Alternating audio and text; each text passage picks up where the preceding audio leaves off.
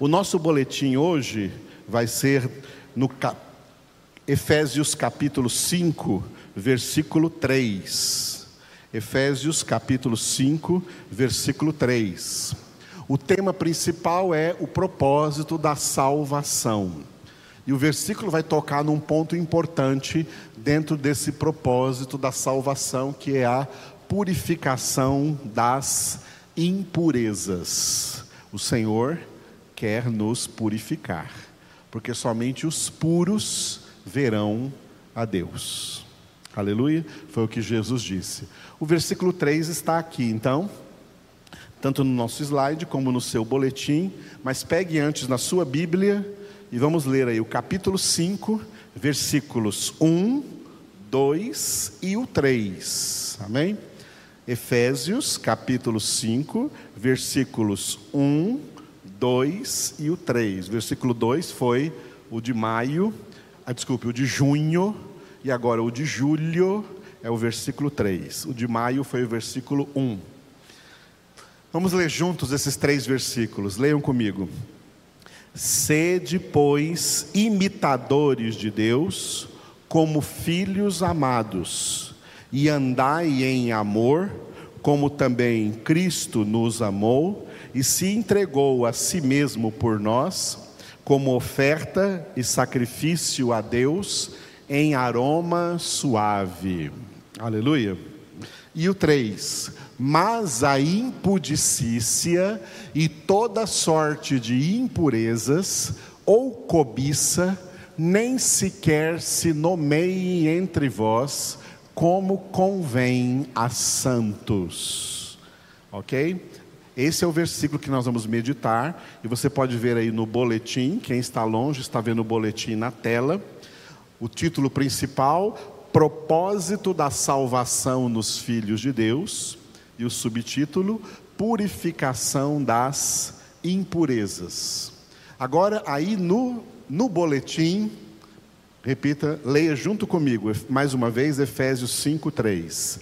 Mas a impudicícia e toda sorte de impurezas ou cobiça, nem sequer se nomeie entre vós, como convém a santos.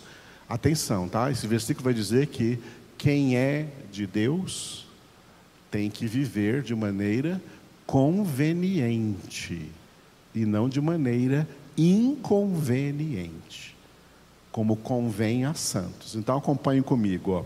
Mesmo ainda tendo pecado, mesmo ainda não sendo perfeitos, o que justifica a necessidade da santificação, os eleitos de Deus devem estar sempre se esforçando ao máximo para viver de uma maneira conveniente aos santos. O mundo pecaminoso se compõe de vários elementos que não deveriam sequer ser nomeados ou citados pelos filhos de Deus. E por isso nós já vimos aqui o Efésios 4, 29, dizendo o seguinte: vamos ler juntos. Não saia da vossa boca nenhuma palavra torpe, e sim unicamente a que for boa para edificação, conforme a necessidade, e assim transmita graça aos que ouvem. Nenhuma palavra torpe deve sair da nossa boca, só palavras que edificam. Então, tem coisas nesse mundo aí, amados, que está todo mundo falando e não só falando pela boca, mas falando também aí pelas redes sociais, que nós não devemos falar. Não devemos tocar nesses assuntos que o mundo está tocando, porque nós não somos do mundo. Os nossos assuntos têm que ser diferentes. Glória a Deus. Dentre tais elementos indignos de serem nomeados entre os santos, três são aludidos em Efésios 5:3. Primeiro, impudicícia. Vamos ver o que é isso? Segundo, toda sorte de impurezas. E terceiro, cobiça. Essas coisas nós não devemos nem falar sobre elas nas conversas que temos com as pessoas. Vamos começar pela primeira. Primeira, impudicícia. O termo grego empregado pelo apóstolo Paulo foi porneia. Paulo escreveu em grego e não em português. O que foi traduzido em português aí por impudicícia veio do grego porneia, termo do qual veio para a língua portuguesa a palavra pornografia. Esse termo se refere a qualquer espécie de imoralidade sexual. O mundo pecaminoso é um mundo impudico. Essa palavra existe no dicionário, viu? Pode procurar lá que existe. Um mundo escravizado a toda espécie de perversão sexual. A perversão sexual é um dos principados do domínio de Satanás sobre toda a humanidade pecadora. Homem e mulher foram criados visando a instituição familiar com base no santo casamento ou matrimônio, dentro do propósito da multiplicação, como está escrito em Gênesis 1, 27 e 28. Leamos juntos. Criou Deus, pois, o homem à sua imagem, a imagem de Deus o criou, homem e mulher os criou. E Deus os abençoou e lhes disse: Sede fecundos, multiplicai-vos, enchei a terra e sujeitai-a. Essa é a primeira bênção bíblica matrimonial. Deus abençoou o homem e a mulher e disse: multiplicai-vos. Nesse sentido, relacionamento sexual lícito, com discernimento e sem traço nenhum de perversão, somente pode ocorrer no contexto matrimonial abençoado por Deus.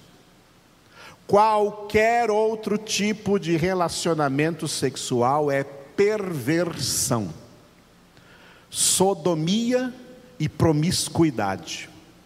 Por essa razão, a queda de todas as cidades das nações está profetizada, conforme ocorreu com as cidades perversas de Sodoma e Gomorra. O que aconteceu com Sodoma e Gomorra vai acontecer com Anápolis, com Goiânia, com São Paulo, com Brasília, com Nova York, com Tóquio, com todas as cidades das nações, conforme está profetizado em Apocalipse 16, 19. Leiamos juntos. E caíram as cidades das nações. Essa profecia vai se cumprir até o fim da grande tribulação. Todas as cidades vão cair porque hoje todas as cidades são como Sodoma e Gomorra, cheias de porneia, cheias de imoralidade sexual para tudo quanto é lado e de tudo quanto é jeito. E Deus está irado com esse mundo, e essa é uma das razões. Segunda coisa, que nós não devemos nem ficar por aí conversando sobre elas, toda sorte de impurezas. Para essa aqui eu coloquei alguns textos bíblicos que vocês vão ler comigo. Paulo definiu a impureza como uma escravidão. Romanos 6,19. Falo como homem, por causa da fraqueza da vossa carne.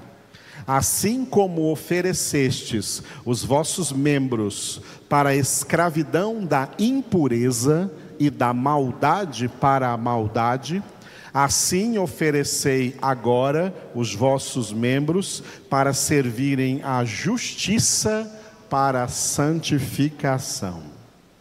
O corpo não é para a impureza. 1 Coríntios 6, 13.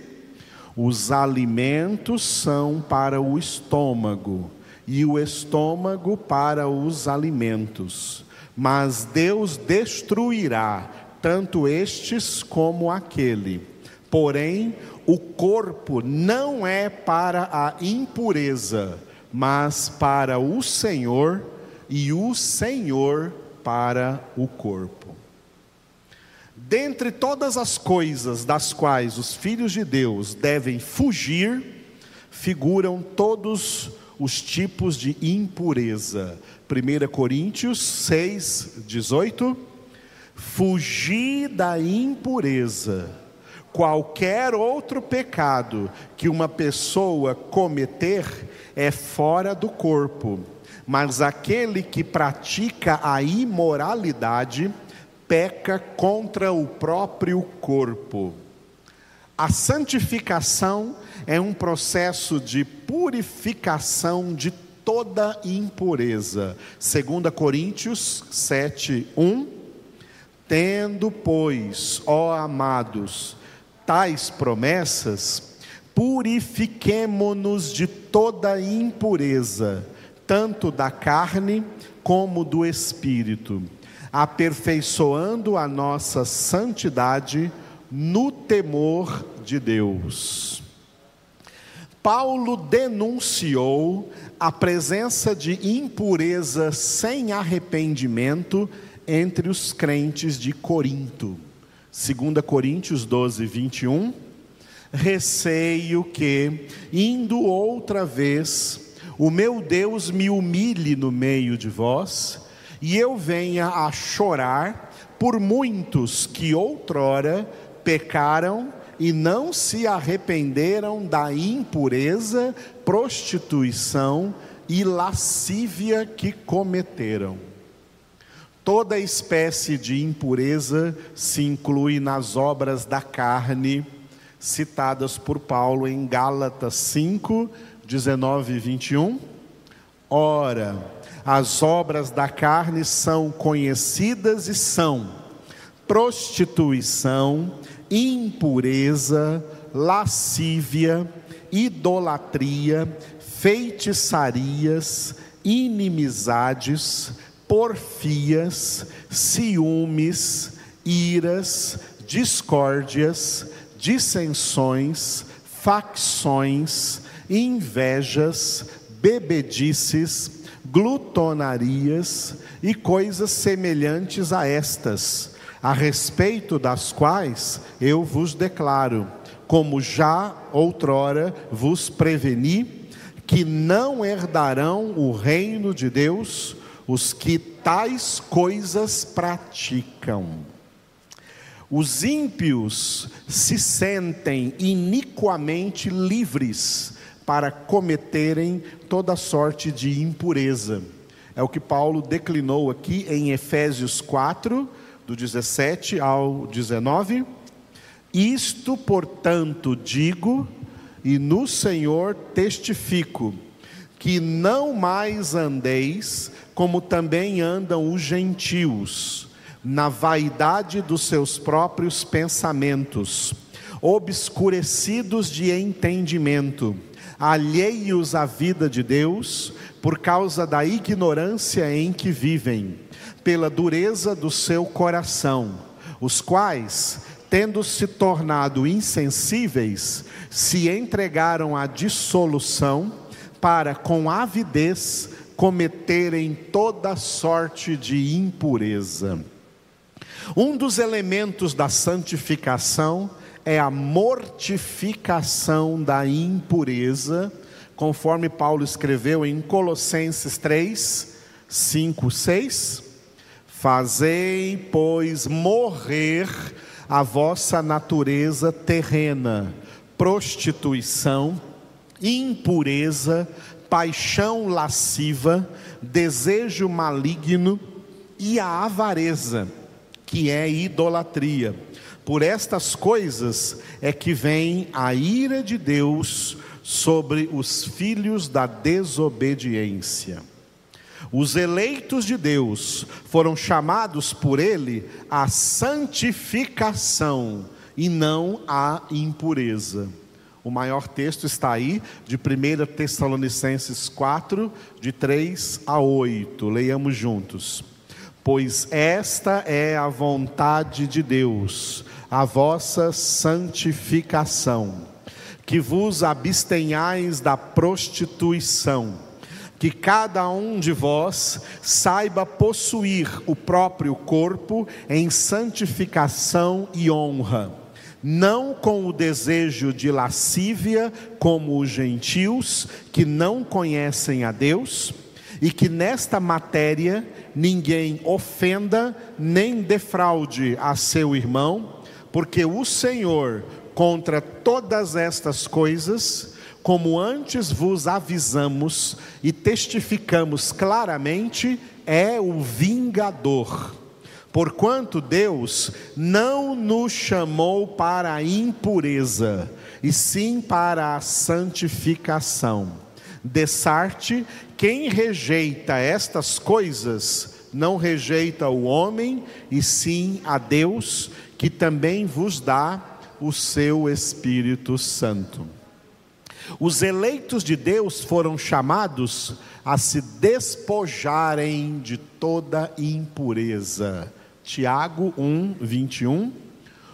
Portanto, despojando-vos de toda impureza e acúmulo de maldade, acolhei com mansidão a palavra em vós implantada, a qual é poderosa para salvar a vossa alma.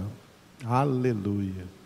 Está vendo como a palavra de Deus, ela sozinha, se prega? Perceberam todos esses textos? Leia de novo em casa antes de dormir, cada um deles. Não falamos por aí com uma linguagem pornográfica a porneia, a impudicícia. Eu já vi crentes se esbaldando de rir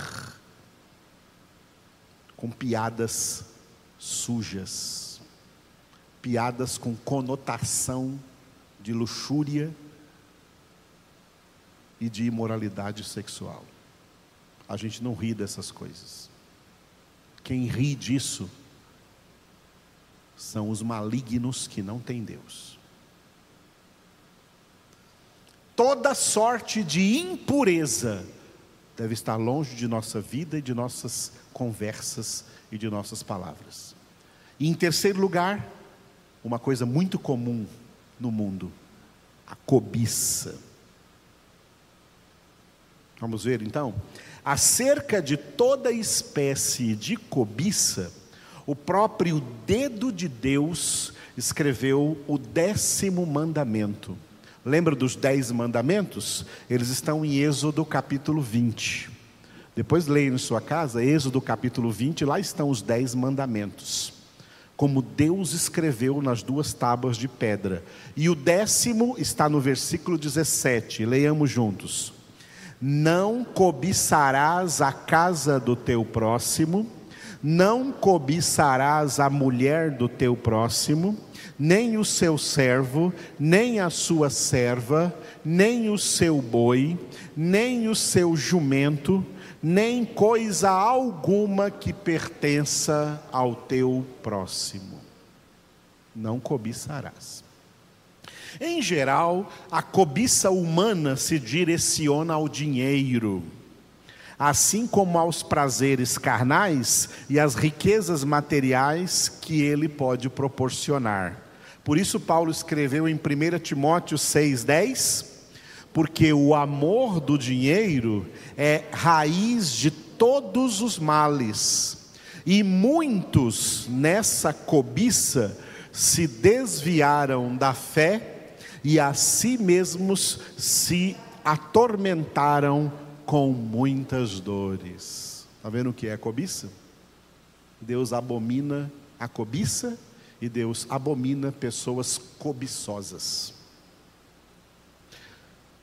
O pior estágio da cobiça é quando ela se reveste do verniz do falso evangelho das heresias da prosperidade, que é o que estão pregando hoje por aí. Deus vai te enriquecer, Deus vai fazer você ficar rico nessa terra. Isso é mentira. 2 Timóteo, capítulo 4, versículo 3. Pois haverá tempo em que não suportarão a sã doutrina, pelo contrário, cercar-se-ão de mestres, segundo as suas próprias cobiças, como que sentindo coceira nos ouvidos, e se recusarão a dar ouvidos à verdade, entregando-se às fábulas. Isso que Paulo disse, como um profeta de Deus, está se cumprindo hoje. E não só no mundo, mas também dentro de igrejas. As igrejas têm gerado pessoas cobiçosas, gananciosas, querendo prosperar materialmente, financeiramente, às custas da fé, às custas da palavra de Deus, às custas do nome de Deus e de Jesus Cristo. E o conselho para nós vem dos apóstolos, no livro dos Atos dos Apóstolos, capítulo 2, versículo 40. Vamos dizer juntos? Salvai-vos desta geração perversa.